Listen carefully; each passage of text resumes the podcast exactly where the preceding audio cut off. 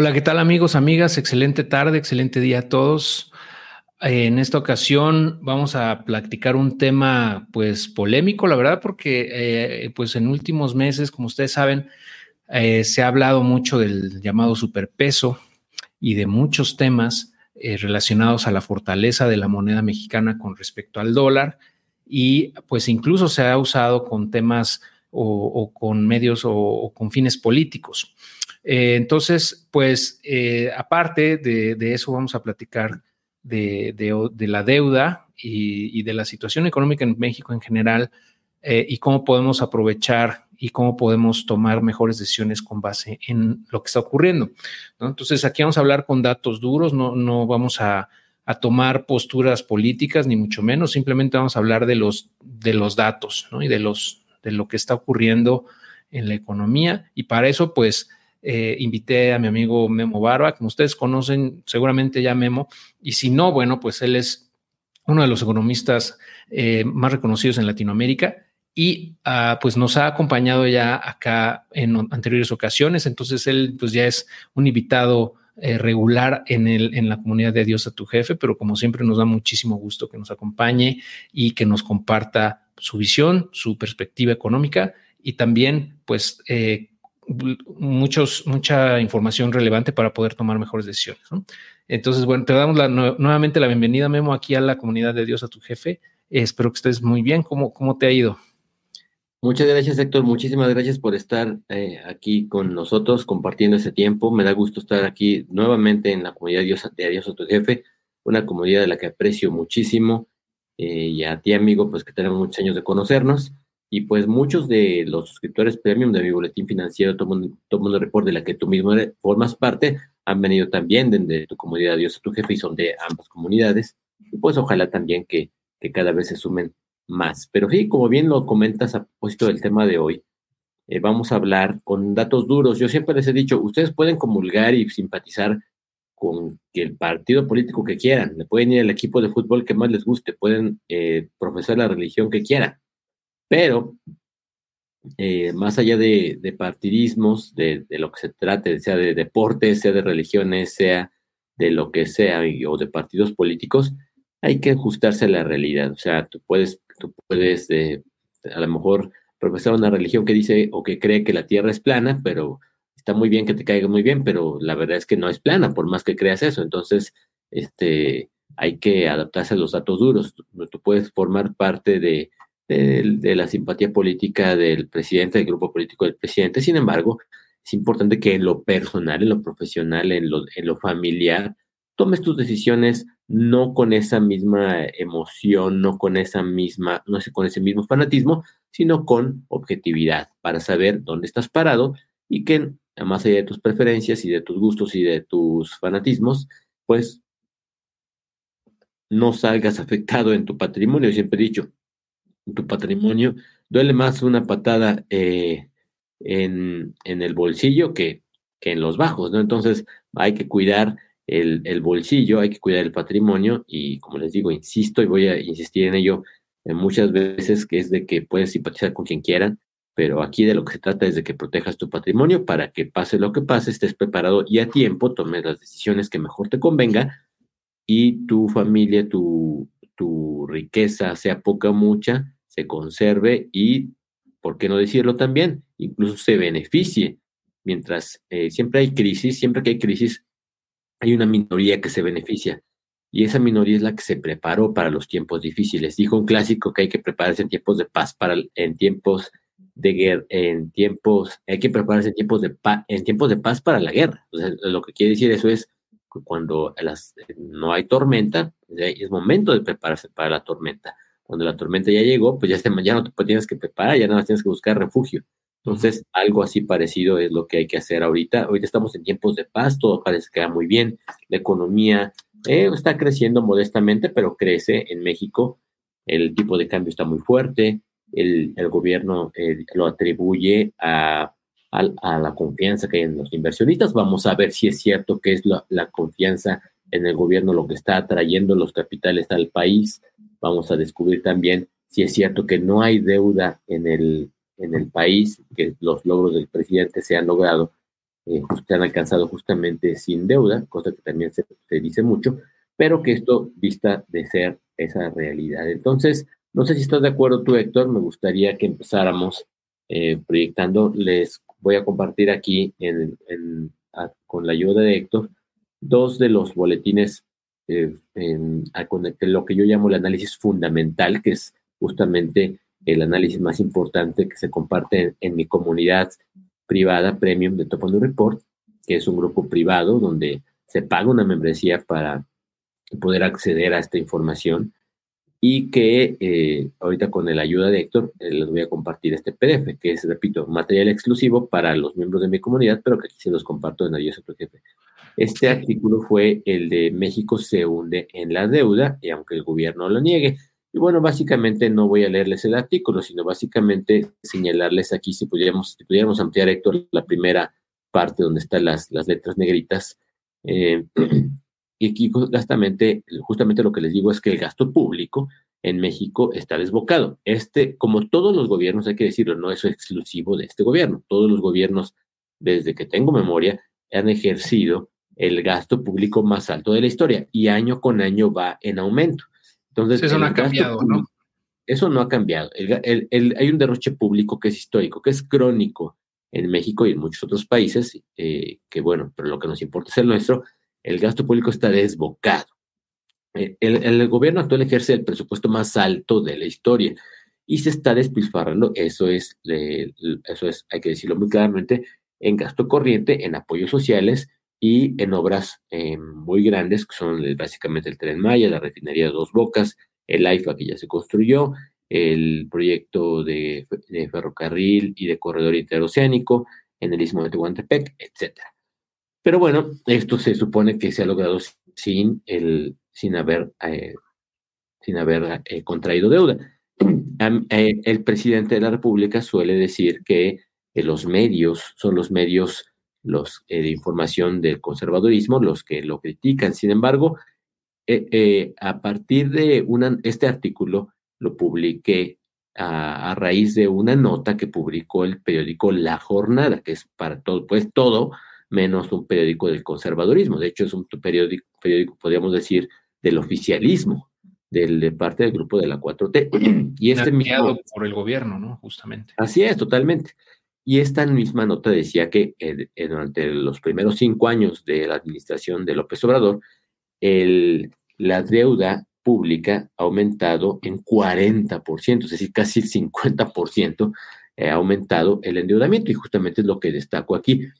El, la deuda en los primeros cinco años, es decir, al cierre de 2022, aumentó el 40%, para ser exactos, el 39.9%, que con ellos alcanzó la deuda total de 11.6 billones de pesos, equivale al 40% del Producto Interno Bruto del país. Entonces, esto para aclararlo. Es decir, eh, cuando López Obrador recibió de parte de eh, Enrique Peña Nieto el, la administración federal, era 40% inferior la deuda. Ahora está en 11.6 billones de pesos. Y eso que, hay que decirlo, eh, em, la administración de Peña Nieto fue catastrófica en términos de deuda, pero la administración actual tampoco es que esté mejor, al contrario, también ha seguido ese mismo ritmo de aumento de la deuda exponencialmente, que ha sido de 40%. Entonces, eh, justamente, si el, si el aumento de la deuda no ha sido todavía mayor, fíjense, ha sido de 40%. Imagínate que tú ganas, eh, tienes que ganas 10 mil pesos y que tienes eh, un, que, gastas esos mismos 10 mil pesos. Bueno, y que imagínate que en, cinco años hayamos aumentado 40% tu gasto. Eh, quiere decir que estarías gastando 14 mil pesos cuando a lo mejor sigues ganando 10, ¿no? Ese es el tema, ¿no? Eso, y ese ejemplo que pones es muy bueno porque muchas veces nos perdemos entre billones, o sea, nosotros como que a nivel, digamos, micro, pues no dimensionamos realmente cuánta lana son 11.6 billones, pero cuando lo aterrizas a una persona, digamos, nosotros como, como personas normales que tenemos un ingreso, etcétera, si tienes un ingreso de 10 mil pesos eh, y ese ingreso eh, es menor a tus, a tus gastos, pues tienes un problema, ¿no? Entonces, ese es el déficit y justamente eso es lo que quería que, nos ayudaras a, puntualizar. O sea, yo digo, bueno, no estaría del todo mal que estuviera incrementando los gastos si los ingresos van de la mano, ¿no? O sea, si, siguen generando, si se están incrementando nuestros ingresos. Pero lo que comentas es que no es así, ¿correcto? O sea, los ingresos. el problema es que se han incrementado los ingresos, sector. El problema no es ese, sino que se. Imagínate en este, en este ejemplo aterrizado, imagínate que tú ganabas 10 mil pesos hace cinco años y que ahora ganas 15 mil pesos. Dices, oye, pues aumenté 50% mi ingreso, me, me va muy bien, pero ¿qué crees?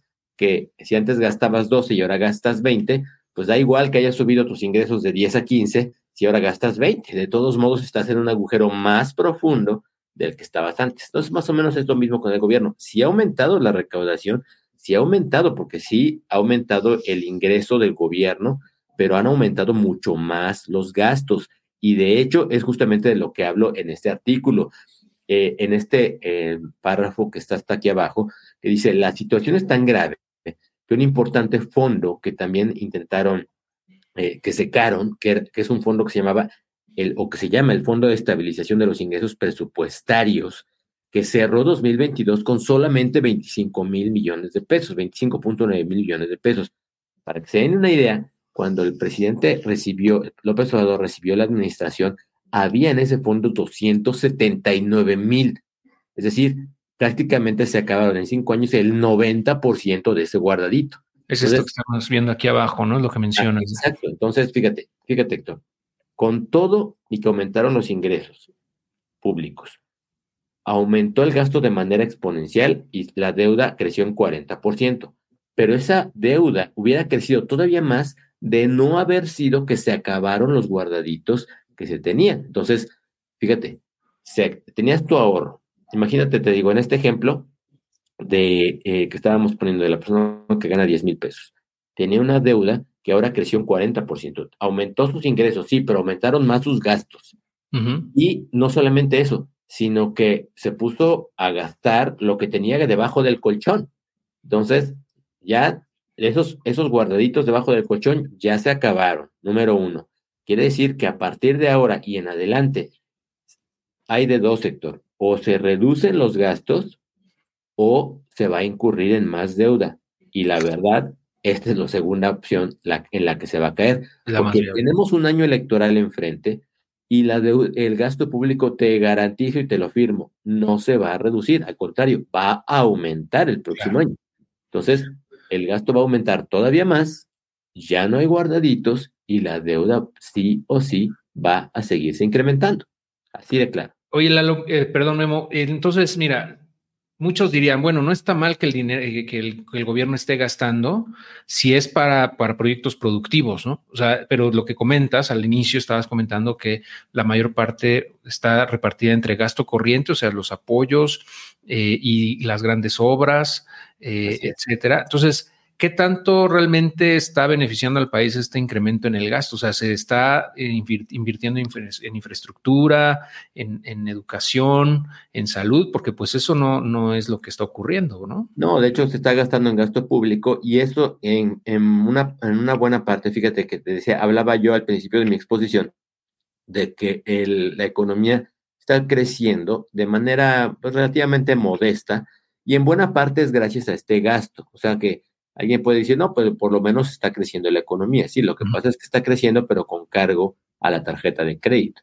O sea, está, está creciendo magramente, está creciendo muy poquito la economía, pero lo está haciendo con cargo a esa deuda y con gasto, a, con cargo a habernos gastado esos guardaditos. Entonces, eso es un serio problema que a futuro se va a ver reflejado en una crisis que no le va a explotar al presidente. Hay quien eh, augura que estamos a punto de vivir eh, una crisis muy fuerte económica. Yo no la veo inminente, estimado Héctor, y no la veo inminente, entre otras cosas, te repito, porque eh, hay todavía margen de, endeudamiento.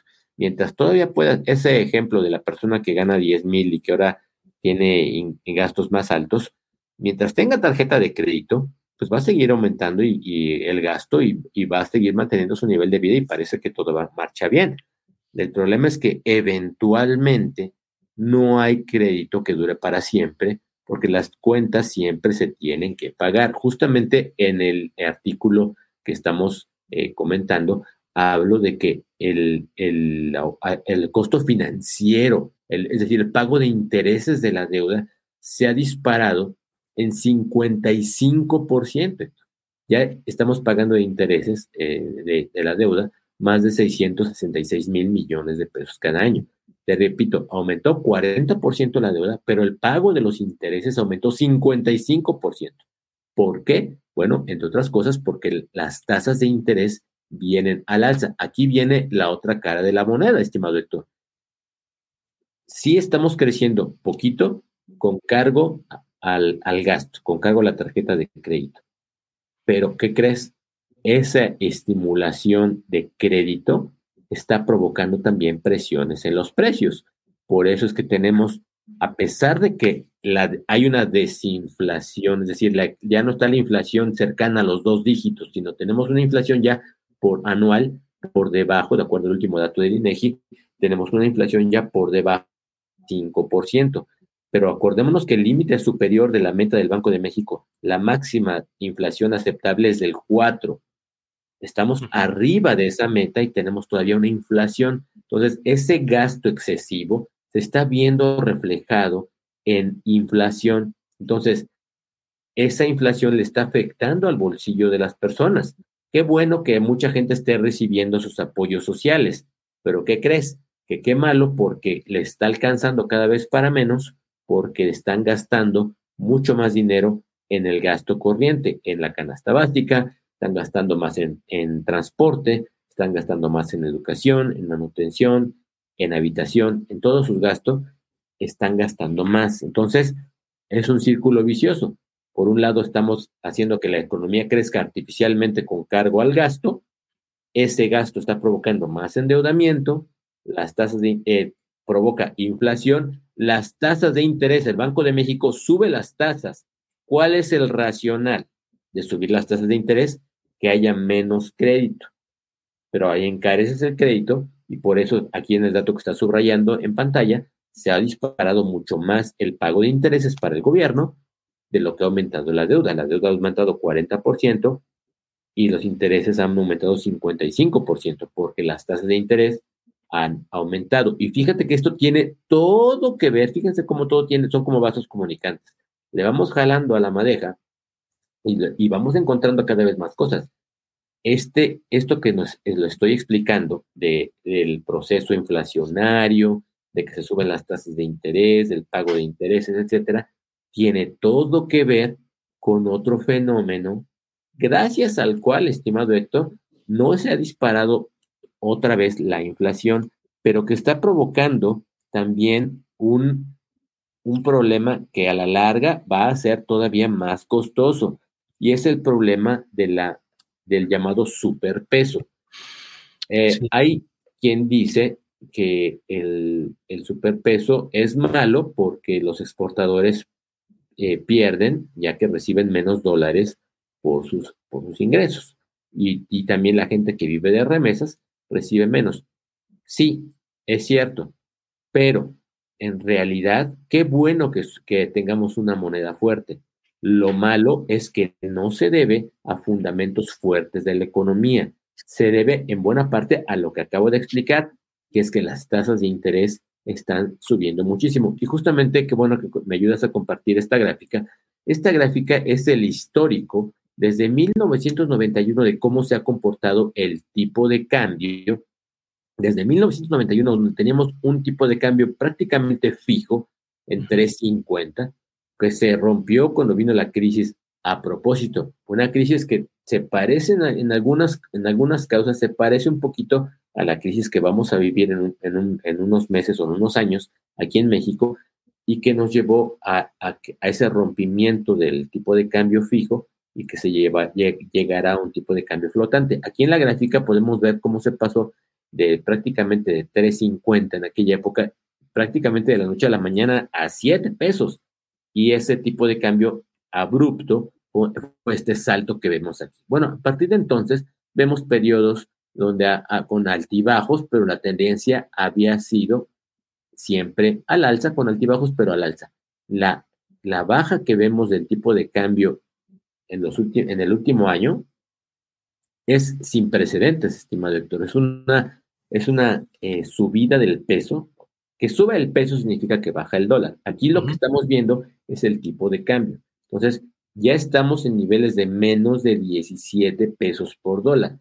Si te fijas, es una apreciación abrupta, una apreciación fuerte, muy rápida, una apreciación sin precedentes si lo comparamos desde el pico que se alcanzó en la pandemia, donde llegamos incluso en intradía hasta los casi 26 pesos por dólar. Algunos ya, no se acuerdan, pero hace un poquito más de tres años se llegó hasta los 26 pesos por dólar. Bueno, la apreciación fuerte del tipo de cambio se dio a partir de hace más o menos dos años, empezó la tendencia, pero de un año para acá se aceleró de manera muy abrupta y es lo que vemos aquí, como pum, se desploma la gráfica y se viene hacia abajo. Pero ¿cuál es el fondo? Es, como dice el gobierno, es producto de la confianza que tienen los inversionistas en el país, que está fluyendo el capital productivo y que por eso se está fortaleciendo la economía. La respuesta es que no.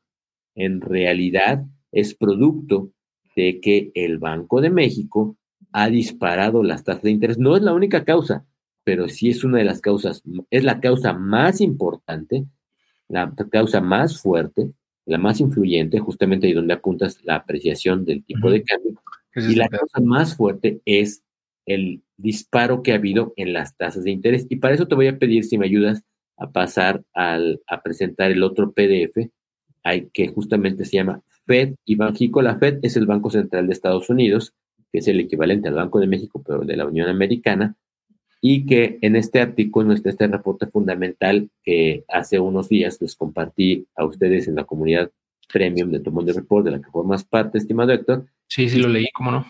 Y Banjico, culpables de la burbuja del peso. Y bueno, es un artículo un poquito largo porque es un artículo de fondo, insisto, es el, el reporte fundamental. Y lo que explico ahí, si me ayudas a pasar a la siguiente página, eh, a Héctor, a, esta, si pudiéramos ampliar la gráfica de arriba, por favor. Gracias. Entonces, fíjate cómo aquí en esta gráfica lo que les presento es, ahí está, la inversión en CETES de parte de extranjeros. Si nos damos cuenta, a partir del año pasado, prácticamente, o de hace dos años, pero más fuerte, fíjate cómo les decía yo, a partir de hace dos años empezó la apreciación del peso fuerte frente al dólar. Bueno, pero también les dije, hace un año, que es cuando empieza la apreciación acelerada del tipo de cambio del peso frente al dólar. Bueno, si aquí lo vemos, es justamente esta gráfica desde hace dos años, desde junio de 2021, y como a partir de más o menos eh, la mitad del año pasado es cuando empieza una aceleración del tipo de cambio a la baja. Bueno, esto es cortesía de que de estos flujos. Esta gráfica se va al alza. Fíjate cómo hay una correlación entre que el tipo de cambio se va para abajo.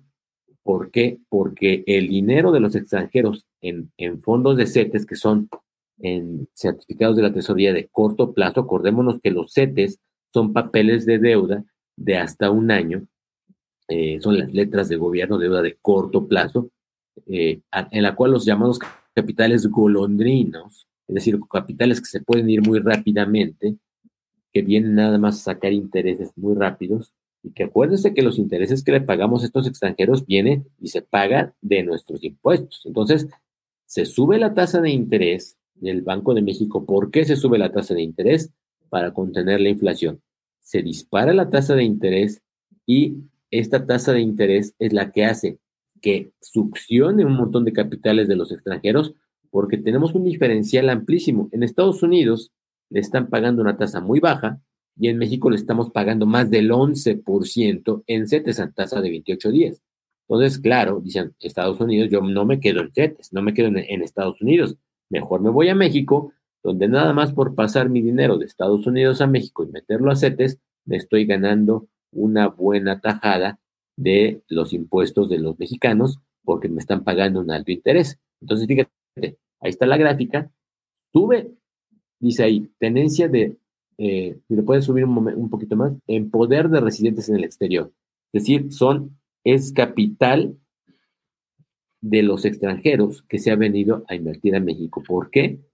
porque hay mucha confianza en la economía. No, es porque subió las tasas de, de rendimiento el Banco de México, subió las tasas de interés. Entonces sube las tasas de interés, se atrae un montón de capital y eso es lo que provoca, en buena medida, la apreciación del tipo de cambio. Si le podemos ir más abajito, hay algo que se llama en el mercado de futuros de Chicago el interés abierto.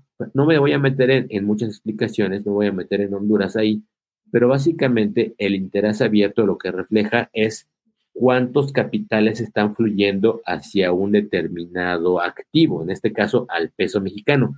Y los contratos, el flujo de capitales que está fluyendo hacia el peso, ha venido en aumento, que es justamente aquí la tendencia que se ve cómo va hacia arriba el interés abierto, los contratos que se atraen hacia el peso.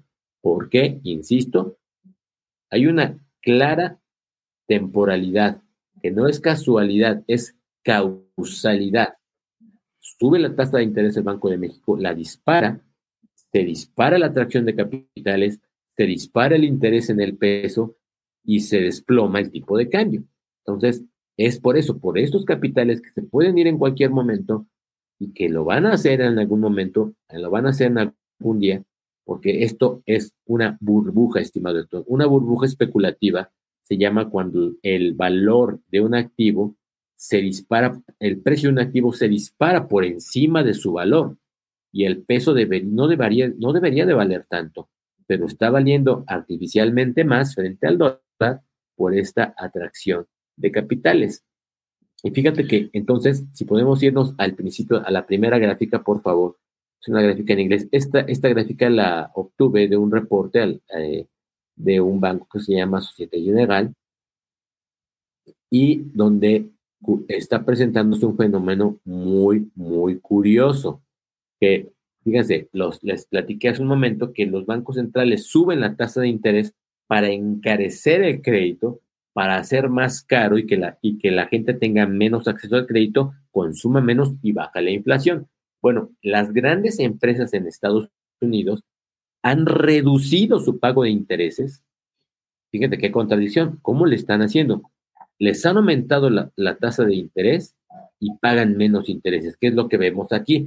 Esta, esta gráfica en, en rojito eh, dice aquí, es los, el costo de los intereses netos pagados por las empresas no financieras en Estados Unidos, ¿sí? Y fíjense cómo va en descenso porcentualmente y viene un colapso, viene una bajada muy fuerte en el, a partir del último año. A partir de la crisis de COVID, viene para abajo la caída de los, de los costos por intereses. ¿Por qué baja el costo del interés si la tasa de interés ha aumentado? Bueno, yo explico en este artículo, es lo que nos dice, es lo que nos dice Societe General, es porque hay muchas, las grandes empresas contrataron deuda cuando la tasa de interés era del 0%, prácticamente en cero, y ahora que las tasas subieron, ponen a trabajar, entre comillas, ese dinero en instrumentos financieros como los CETES en México y entonces se embolsa en este diferencial. Tú tienes una deuda que tienes que pagar casi en 0%, no, no pagas intereses y esa, al contrario, tú prestas ese dinero al gobierno, te pagan un interés más alto y te, están, te estás ganando una lana nada más por no hacer nada, nada más por pasar el dinero de un lado al otro. Entonces, fíjense cómo todo está conectado. Este, estos capitales, entonces, están fluyendo fuerte hacia México y están provocando la burbuja del peso. ¿Creo que va a durar más la burbuja del peso? Sí. Hoy, estimado Héctor, em, no sé si, tuvieras oportunidad de poder eh, ponerla ahí el, la página de Banjico, si me pudieras hacer favor, no sé si tengas manera de ponerlo. Si no, te comparto la, imagen. Eh, hoy el Banco de México hizo su anuncio de política monetaria y dejó sin cambios la tasa de interés. Yo ya estoy eh, publicando y comentando en mis redes sociales, estoy como Guillermo Barba o como arroba Memo Barba en Twitter y, y como Guillermo Barba Oro en TikTok y otras redes, que el Banco de México ya debería de bajar la tasa de interés porque si no la baja y no la ha bajado, y de hecho hoy se comprobó en, la, en el anuncio de política monetaria que van a seguir manteniendo elevada la tasa. Todos los miembros de la Junta de Gobierno votaron por unanimidad mantener elevada la tasa de interés en México. Ahí está, si pudiéramos ir ahí, ahí donde está el anuncio de política monetaria, ahí en este, noticias. Ajá. O sea, la mantienen en 11.25 por creo tercera vez consecutiva, ¿no? Exactamente, ahí lo podemos ver. La Junta de Gobierno decidió mantener el objetivo de la tasa de interés interbancaria en un día a 11.25. Esta es, digamos, la tasa de referencia a través de la cual se, se, parten y se determinan las demás tasas de interés de los TETES y de los bonos y de otras tasas. Entonces, está en 11.25. Les dije que la inflación ya está en menos del 5%. Entonces tenemos un diferencial amplísimo. Dice, dice, la, dice la Junta de Gobierno que esto es para que la inflación siga converge, eh, vaya a converger hacia el objetivo máximo del 4%. El problema es que es demasiado alta la tasa. La tasa debería de ser 3 y máximo 4, 5 puntos por encima de la inflación. Es decir, debería estar por ahí del 9, 10% cuando la tenemos ya en el 11%. Entonces, em, más del 11%. Quiere decir que la, burbuja del peso se sigue inflando. Y si nosotros nos vamos, si pudiéramos ir, Héctor, atrás en la parte, en, el portal de Banjico, em, a ver cómo está el tipo de cambio, el eh, tipo de cambio fix. Ahí dice tipo de cambio fix, ahí. Y pudieras darle clic a donde dice fecha de determinación fix en la, en la grafiquita que viene ahí, abajito, a la izquierda, ahí. Ahí es la, de aquí saca, puedes darle ahí en un mes, aquí, a la izquierda, ahí, exactamente. Fíjense cómo la, si podemos ampliar las iniciales, por favor, eh, Héctor, por favor. Gracias. Mira, fíjate cómo aquí está la fecha de determinación del tipo de cambio. El tipo de cambio ha, oscilado entre 18, entre 16, 70 y 17, 20, 17, 25. Si, nosotros le ponemos la gráfica de seis meses o un año, le puedes poner un año. Ahí está. Vean cómo está la bajada del tipo de cambio. De nuevo, otra vez, tiene un año en el que los capitales empezaron a fluir de manera muy fuerte del extranjero hacia México. ¿Para qué? Para embolsarse ese, ese diferencial de tasas de interés que sigue muy alto. Por lo tanto, considero que el tipo de cambio todavía tiene margen de apreciación. Yo sí veo la posibilidad, fíjate que, ¿qué es una burbuja especulativa? Les acabo de decir la definición. Cuando el precio de un activo se dispara por encima de su valor y muy por encima. El problema con las burbujas especulativas es que se pueden inflar a niveles increíblemente altos y 17 pesos ya no es increíble. ¿Cuál podría ser increíble? 16, 15 pesos por dólar. No es descartable, estimado Héctor. Entonces, con estas tasas de interés tan elevadas, y no olvidemos que la Junta de Gobierno ya tiene en su mayoría miembros afines al gobierno. Fueron, ya son tres miembros de los cinco que son, tres miembros de la Junta de Gobierno son simpatizantes de la 4T porque fueron puestos y propuestos por, la, por el gobierno actual. Y por lo tanto, a mí me parece, en mi opinión, que el Banco de México está jugando políticamente también a mantener un tipo de cambio artificialmente elevado, mejor dicho, un tipo de cambio artificialmente bajo con un peso, peso elevado, y que esto nos puede llevar a burbuja del peso muy, muy alta. Por eso, hay quien me dice, entonces ya estamos a punto de que explote la burbuja. No lo creo. La verdad es que como sigue la tasa de interés muy alta, se puede seguir atrayendo muchos capitales y se puede seguir inflando la burbuja del peso a niveles de 16, por abajo de 16 pesos por dólar.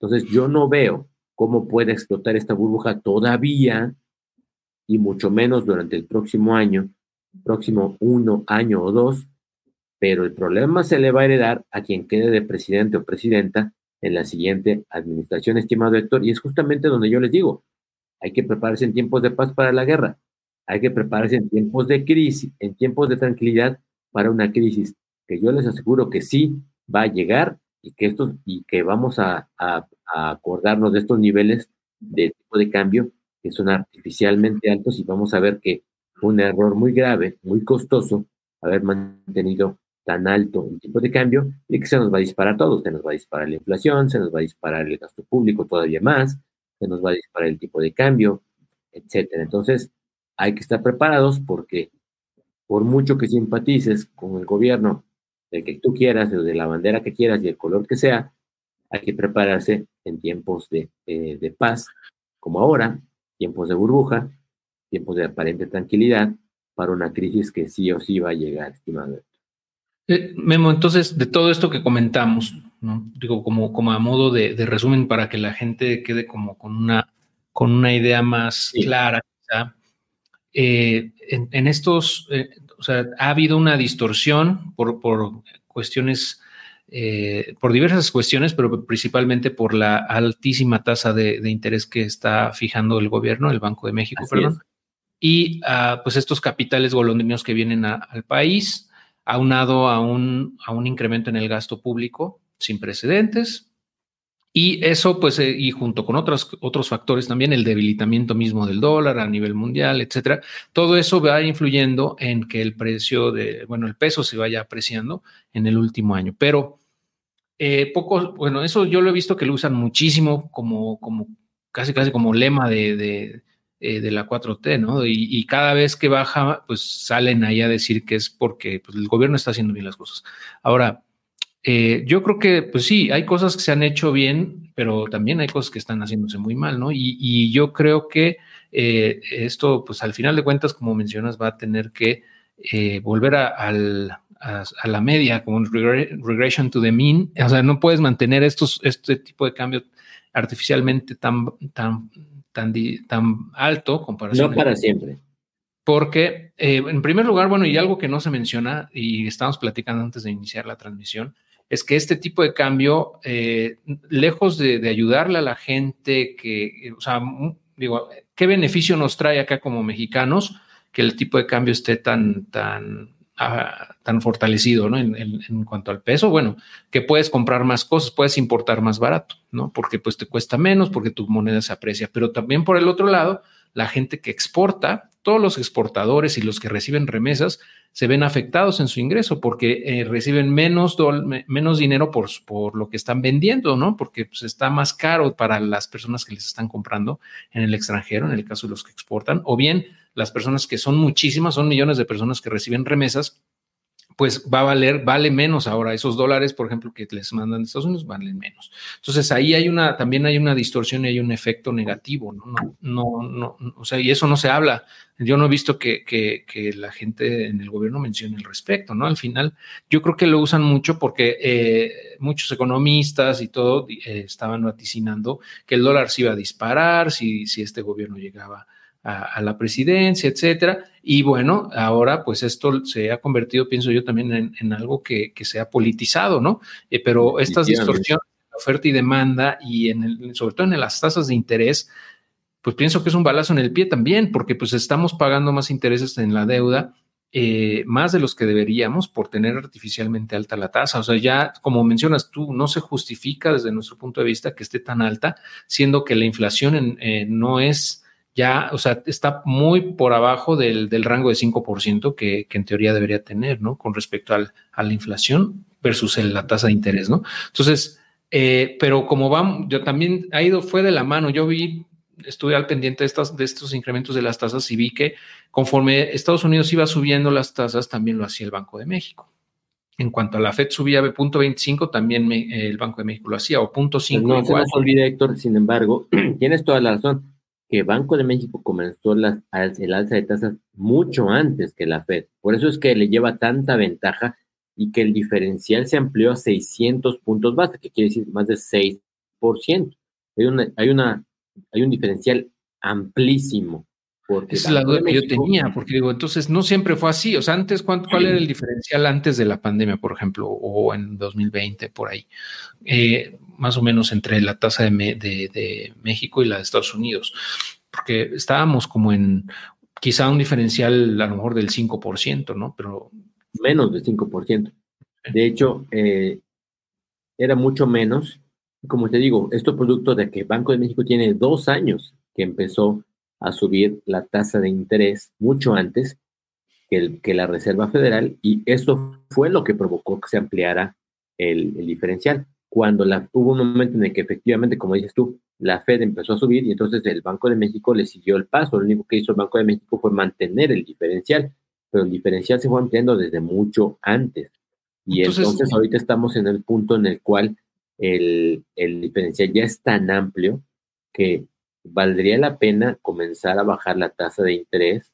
Eso es mi punto de vista, pero, y esto ha sido mi, mi argumento en los artículos más recientes que he publicado, que el, el Banco de México está, parece estar jugando políticamente con, con agradarle al gobierno para mantener su tasa de interés elevada y así ayudarle, eh, número uno, a contener la inflación, sacrificando de más por tener una política demasiado restrictiva y, por otro lado, ayudando a que baje el tipo de cambio y vender, políticamente vende mucho que el, que el dólar esté tan bajo, ¿no? Entonces eso le ayuda, porque como bien dices muchos analistas decían, no, es que se va a ir a 30 pesos por dólar, pero no es así, por simple y sencillamente por ley oferta, oferta y demanda. Hay mucha demanda de pesos, como lo demostré ahorita en la gráfica del interés abierto, hay mucha demanda de pesos, pero ¿a qué se debe? Básicamente otra vez a la tasa de interés. Entonces, conforme la demanda del peso disminuya, porque por ejemplo, si se empiezan a bajar las tasas o ese diferencial, ese gap entre las tasas de Estados Unidos y México se vaya reduciendo, pues eso repercutiría en el tipo de cambio y también... Y algo muy importante también, estimado Héctor, que eventualmente se va a llegar a una recesión en Estados Unidos. Eh, hay señales ya muy claras de que una recesión no es el tema de hoy, pero hay señales muy claras de que el, durante el próximo año o dos Estados Unidos va a ser una recesión bastante fuerte, sin eh, olvidar que puede haber en el camino, puede haber imponderables como la crisis de COVID, ¿no? Eh, antes de que se diera el COVID, se tenía un, un crecimiento pujante de un pleno empleo en Estados Unidos y una economía creciente. De repente llega el COVID y viene una crisis. Pero suponiendo que no hubiera esos, esos imponderables, con todo y todo, se espera que en el próximo año 2 haya una recesión en Estados Unidos muy fuerte. Y esto, estimado Héctor, es lo que va a provocar eh, la salida de los capitales que ahora están viniendo para acá, una búsqueda de una seguridad para el dólar. Eh, por cierto, aunque tampoco es el tema de esta, de esta noche, el tema de, hay mucho que se habla de que el dólar ya está a punto de, explotar, que es el, eh, se está hablando de la desdolarización, que se va a dejar de utilizar como moneda de curso legal a nivel internacional, que va a dejar perder su estatus de divisa de reserva universal. Esto no es así. De hecho, cada vez que hay una recesión se infla más el dólar. Y ya lo decías tú, en estos momentos el dólar está aparentemente débil. Pero cuando hay una recesión o cuando hay una mala noticia, lo vimos hace unos días, eh, la semana pasada, cuando se da o antepasada, cuando se da el anuncio de la degradación que crediticia de Estados Unidos por parte de, Fitch, eh, de Fitch Ratings, y, y, ¿qué pasó? Subió el dólar. Entonces, se dice, oye, le bajan la calificación de Estados Unidos y sube el dólar. Le bajan la calificación de Estados Unidos y suben los bonos del tesoro. Bueno, pues porque son los instrumentos considerados más seguros. Y entonces, cuando llegue una recesión, lo que va a provocar es la huida de estos capitales que ahora están aquí hacia la seguridad del dólar y entonces vamos a pagar consecuencias y platos rotos muy, muy caros, ¿no? A eso, a eso te refieres, en resumidas cuentas, con el espejismo, ¿no? del dólar, o sea, de, la relación del peso, más bien con el dólar.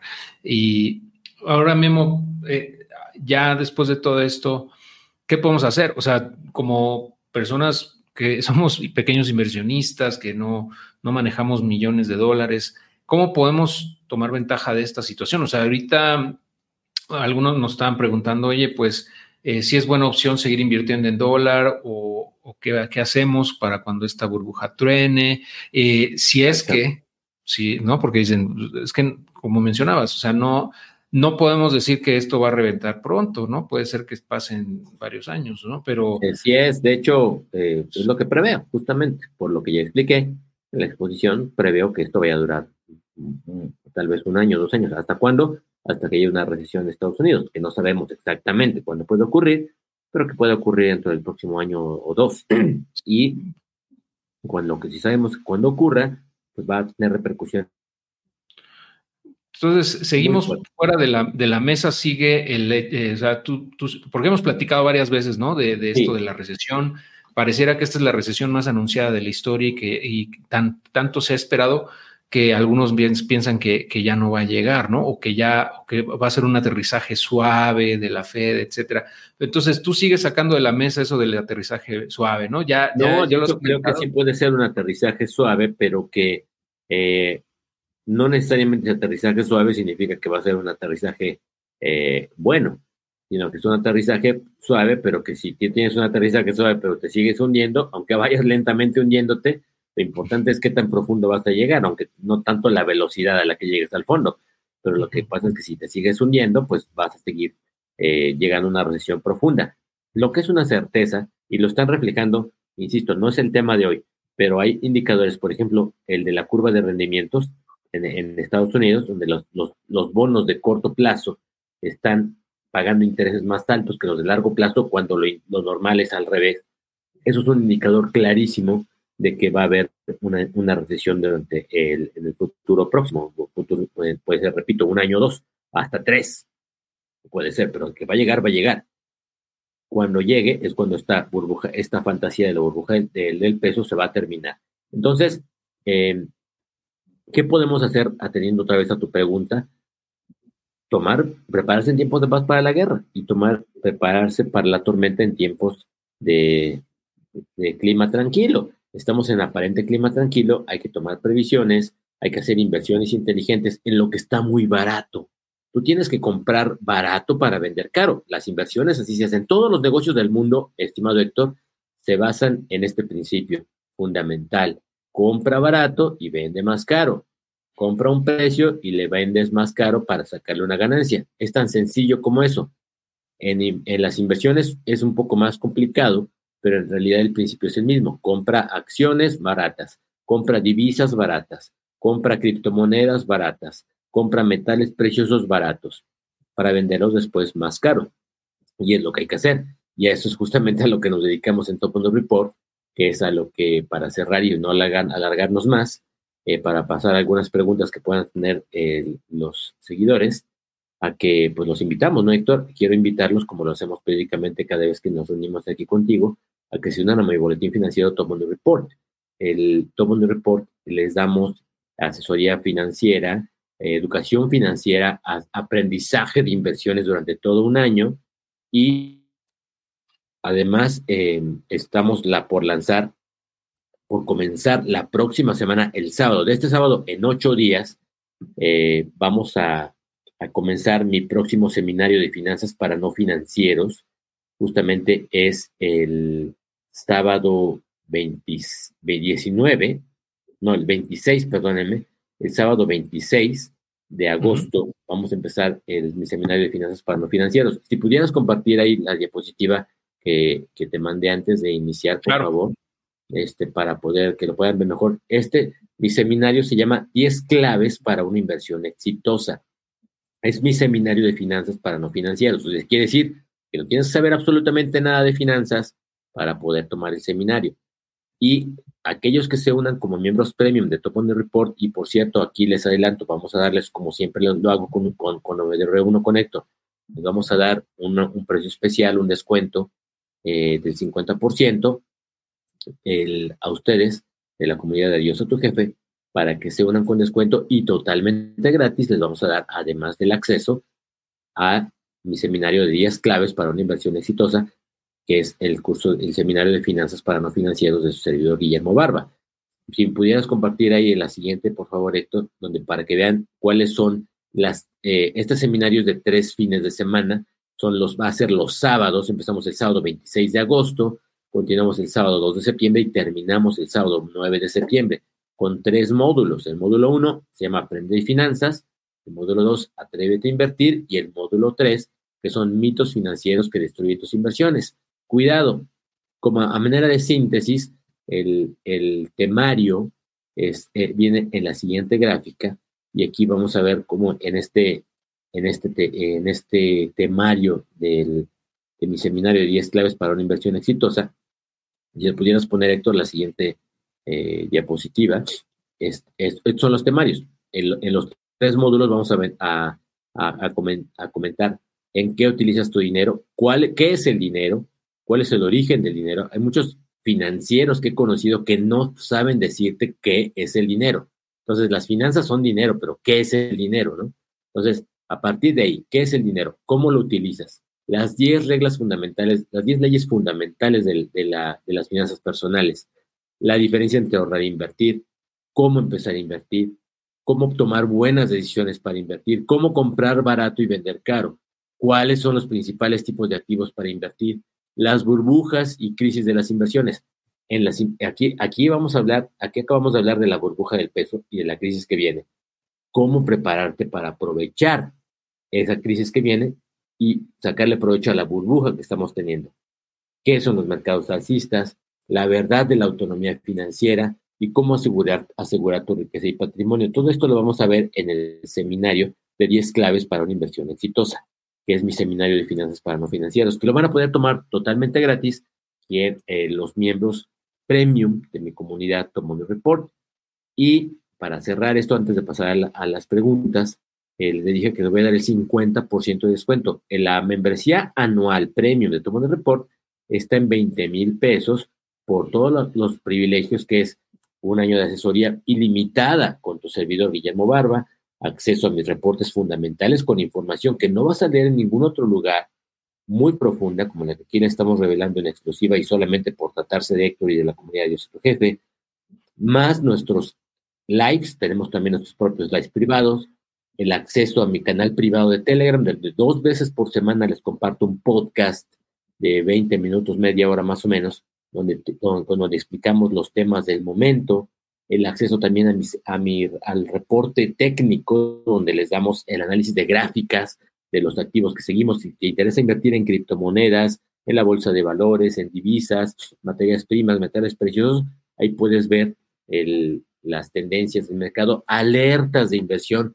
cuándo comprar, cuándo vender. Que lo decimos ahí en, el, las alertas que enviamos en el reporte técnico y en mi boletín financiero, Tomo Report, en el canal de Telegram, y todo esto eh, es por una anualidad de 20 mil pesos. La verdad, tenemos una tasa de renovación del 90%. Eh, yo siempre he dicho que el que, el que no renueva es porque no la aprovechó, pero todos, básicamente casi todos la aprovechan. Tenemos una tasa de renovación muy alta, el 90%, y yo por eso los invito a que se unan, les doy el 50%, para que no paguen los 20 mil pesos de la membresía premium que les damos normalmente, les damos el 50% sí mencionan que nos vieron en vivo con, con Héctor Sosa de Adiós a tu jefe, o si nos escuchan después en su podcast, les vamos a dar hasta, si estás de acuerdo, estimado Héctor, les voy a dar hasta eh, el próximo jueves, vamos a dar una semana, 17 de agosto, próximo jueves 17 de agosto como fecha límite para que puedan hacer efectiva la, la promoción del 50%, si estás de acuerdo para que en lugar de pagar 20 mil pesos, paguen 10 mil pesos por todos los privilegios que ya les eh, resumí aquí, más incluyendo el acceso a mi seminario de 10 claves para una inversión exitosa, que es el seminario de finanzas para no financieros. ¿Qué te parece? Me parece muy bien, Memo. Ahí estoy actualizando el teléfono porque creo que ya cambió, ¿no? Es terminación. 5 es 4877 2792. Perfecto. Aquí lo estoy poniendo 2792. 4877-2792. Exacto. Aquí ya está mostrándose en pantalla. Lo voy a dejar también en los comentarios. Eh, esta, esta suscripción, como comenta Memo, es anual, se puede renovar. Ustedes ya decidirán y, muy probablemente hagan la renovación porque eh, van a obtener mucho valor de la información que nos comparte Memo y su equipo, eh, del, tanto el boletín fundamental como el técnico, donde vienen alertas de trading. Eh, si es que su, perfil de inversión es de trading, pues ahí también pueden, eh, pueden encontrar esas alertas o entradas y salidas en activos, por ejemplo, en acciones, en metales y en criptomonedas, ¿no? las más importantes. Y también las, este tipo de seminarios eh, los, los, los, audios de, de, Memo en el, en el, Telegram, que considero que son muy valiosos también. Y, y bueno, pues en general, eh, son, son en la suma, o sea, en el, en el, en el acumulado, pues la verdad es que es, es una inversión que, que, se paga sola desde mi perspectiva. Yo ya llevo como cinco años con él y, y pues eh, me ha, ayudado mucho a tomar mejores decisiones de inversión, a, mesurarme también a veces y, y también a aprovechar eh, oportunidades que se presentan. Desgraciadamente, digo, desgraciadamente ahorita por la situación en la que nos encontramos, para la gran mayoría de la población se vienen tiempos muy complicados y y bueno, pues nosotros podemos tener eh, el privilegio, ¿no? De contar con esta información y también de aprovechar las oportunidades que se generen, ¿no? Y, y, eso también nos va a ayudar también a poder apoyar a los que nos rodean, ¿no? Porque no se trata nada más de ganar para, por ganar, sino también, pues, para poder tener una estabilidad económica que nos permita aportar a la sociedad. Yo lo veo así. O sea, de, nada sirve que tengas millones de dólares si no haces nada con, con tu tiempo y con tu energía y con tu capacidad, tu conocimiento. Entonces, desde mi punto de vista, al final de cuentas, el, el fin último de todo esto es tener esa libertad financiera para poder hacer lo que realmente te apasiona. ¿Y qué te apasiona? Normalmente es invariablemente tiene que ver con aportar a la sociedad desde mi punto de vista, ¿no? Eh, eventualmente yo espero que la mayoría de nosotros lo, logremos, eh, si no es que todos, ¿no? Y, y ese es también, yo pienso, el, objetivo también de Memo, ¿no? De ayudar a que haya más gente con libertad económica en este país, ¿no? Que tanto hace falta. Sí, fíjate que el, tenemos una misión en Todo Mundo Report. La misión de nosotros es ayudar a salvar a la mayor cantidad de personas de la pérdida de valor de su dinero. Entonces, justamente eso es para cumplir mejor nuestra misión, es que creamos Top on the Report, que es, claro, un reporte financiero, pero más que eso es una comunidad de, de aprendizaje de inversiones, de educación financiera y aprendizaje de inversiones, sería el nombre completo, educación financiera y aprendizaje de inversiones. Y por eso los invito a que eh, se unan a the Report con el 50% de descuento para que paguen no los 20 mil pesos, sino que paguen 10 mil pesos por la anualidad con todos los privilegios. Manden un mensaje sin compromiso para que les, eh, les dé más detalles, información, cualquier duda que tengan a mi teléfono personal. Yo lo atiendo a todos y cada uno de ustedes. 55 48 77 27 92 es mi, mi, celular personal. Los atiendo personalmente las asesorías y las consultas son ilimitadas. Podemos eh, incluso eh, tener eh, reuniones personales, ya sea aquí en mi oficina o en, otro sitio, podemos o hablarlo por teléfono, mensajes. Son ilimitadas las consultas y pues nos va muy bien con este sistema. Y los invito a que creemos, formen parte de esta comunidad. Ya somos más de 500, cerca de 500 los miembros premium de nuestra comunidad y pues vamos creciendo cada vez más. Entonces ayúdenos a cumplir esa misión eh, de salvar a la mayor cantidad de personas de la pérdida del valor de su dinero. Eh, créanme que está pasando. Eh, no, hay peor, no hay peor impuesto que el de la inflación y no hay peor inflación que la que parece que está controlada, ¿no? Pero si les parece bajo 5% de inflación, imagínense un impuesto en el que pase lo que pase y no te lo puedas quitar y estás perdiendo el 5% al año, pues es muy grave lo que está pasando. Entonces hay que saber cómo aprovechar, eh, cómo jugar el juego con las reglas de del propio juego y sacarle provecho. Sí se puede ganar de esta situación comprando activos, justamente, que son los que se van a apreciar. Alguien por ahí nos está preguntando, ¿qué, qué, qué recomiendo comprar? Bueno, lo que les recomiendo comprar es justamente eh, activos que en el futuro se van a apreciar más eh, que la inflación. Entonces, para que ganes dinero, Antonio dice, es buen momento para comprar euros o yuanes. Pues bueno, el problema con el yuan es que no lo puedes comprar fácilmente. El yuan es una moneda controlada por el gobierno chino y entonces es muy difícil comprar yuanes. Y, y no olvidar que eh, China, no, es, no tampoco es un tema, pero China está atravesando serios problemas y yo no aconsejaría comprar yuanes de ninguna manera quizás euros, eh, pero no verlo como una inversión. Cuando tienes inversión en una divisa, sea el de euros, sea en dólares, no hay que verlo como una inversión, sino hay que verlo como una forma de liquidez. de que tengas dinero líquido, contante y sonante, pero no como una inversión. Una inversión es aquello que te va a dar a, ganar dinero, como el oro, principalmente. Por cierto, también, Héctor, eh, los que forman parte de la comunidad Top Report tienen acceso a poder comprar oro. Es bastante difícil conseguir oro en México. Pueden conseguir centenarios, onzas de libertad de oro o de plata en nuestra comunidad. Solamente nosotros no vendemos a todo el público. Nosotros les ayudamos a conseguir únicamente a los miembros de Tomo Report, ayudarles a invertir en oro. El oro es un ejemplo muy claro de una inversión que sí va a ser una inversión que te va a dar a ganar dinero.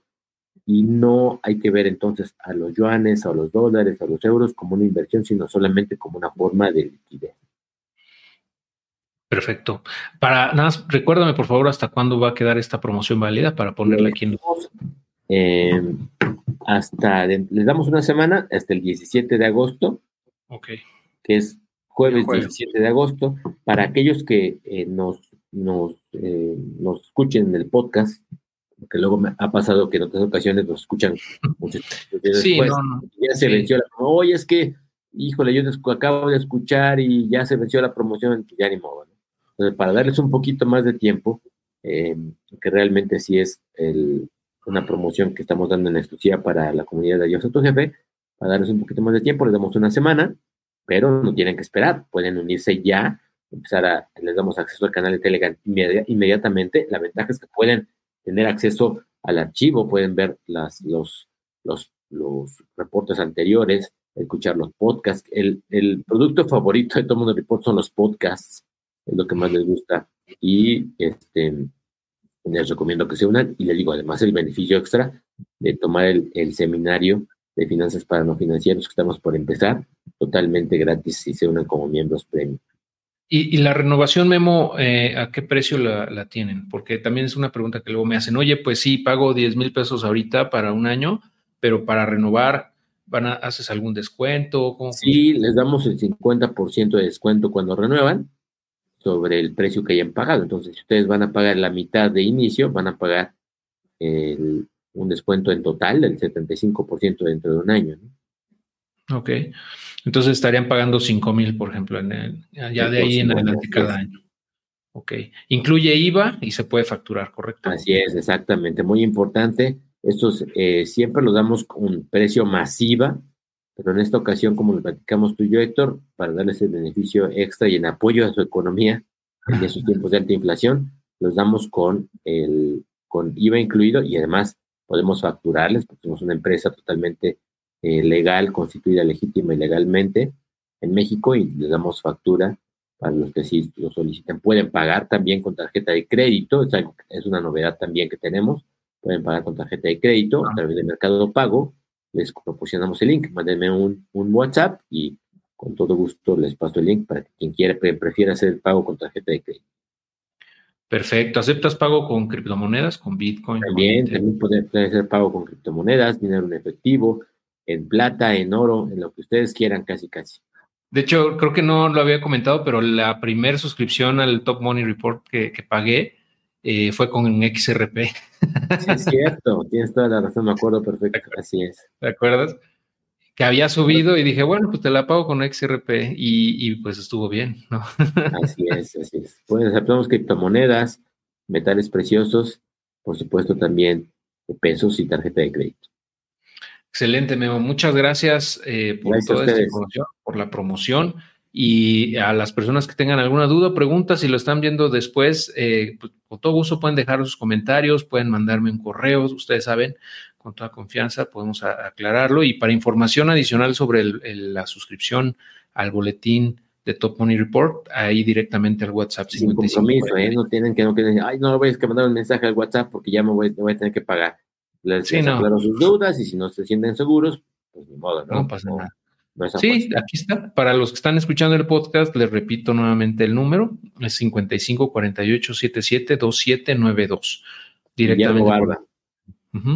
directamente con, con Memo. Y, pues no me queda más que agradecerte, Memo, la oportunidad, el tiempo. Eh, aquí hay algunos comentarios. Si quieres, nada más respondemos un par de dudas para la gente que está dejando comentarios. Eh, pregunta, por ejemplo, Héctor Córdoba si, si él tiene, eh, Él compra terrenos en zonas populares, monitorea de construcción y rento. O sea, eh, eh, entiendo que nos está compartiendo sus ingresos, ¿no? Cómo genera ingresos y nos está, nos está comentando que hay que invertir en, en ETFs y fibras. Nada más hay que saber, como les digo, cuando dicen, hay que, es bueno invertir en ETFs o en fibra, pues le digo, depende de cuáles, ¿no? O sea, no todos los ETFs son iguales y no todos los ETFs eh, y, no todos eh, es, en, un momento determinado. Depende de las circunstancias y el momento. El timing, es decir, el momento, es, lo es todo en las inversiones. Entonces hay que, saber eh, cuáles son los ETFs en los que hay que invertir y en qué momento. Y a partir de eso, pues sí, ¿cómo, y cómo lo vas a saber? Pues en este caso, con, la asesoría que les damos nosotros, ¿no? Exacto. preguntan si el pago de la suscripción es en una sola exhibición, Memo. Sí, eh, Así es, el pago es una sola exhibición, pero como te digo, puede ser en tarjeta de crédito, depósito de efectivo, etc. sobre todo, ¿por qué? Porque bueno, le estamos dando el beneficio de el, del descuento, ¿no? El 50% de descuento que normalmente no lo da. Perfecto. Gracias, Héctor. Muchas gracias. No, hombre, al contrario. Muchas gracias a, ti y también a todos. Muchas gracias y estamos en contacto y bueno, muchas gracias a todos por acompañarnos. Hasta pronto y muchas gracias. Éxito. Bye. Bye.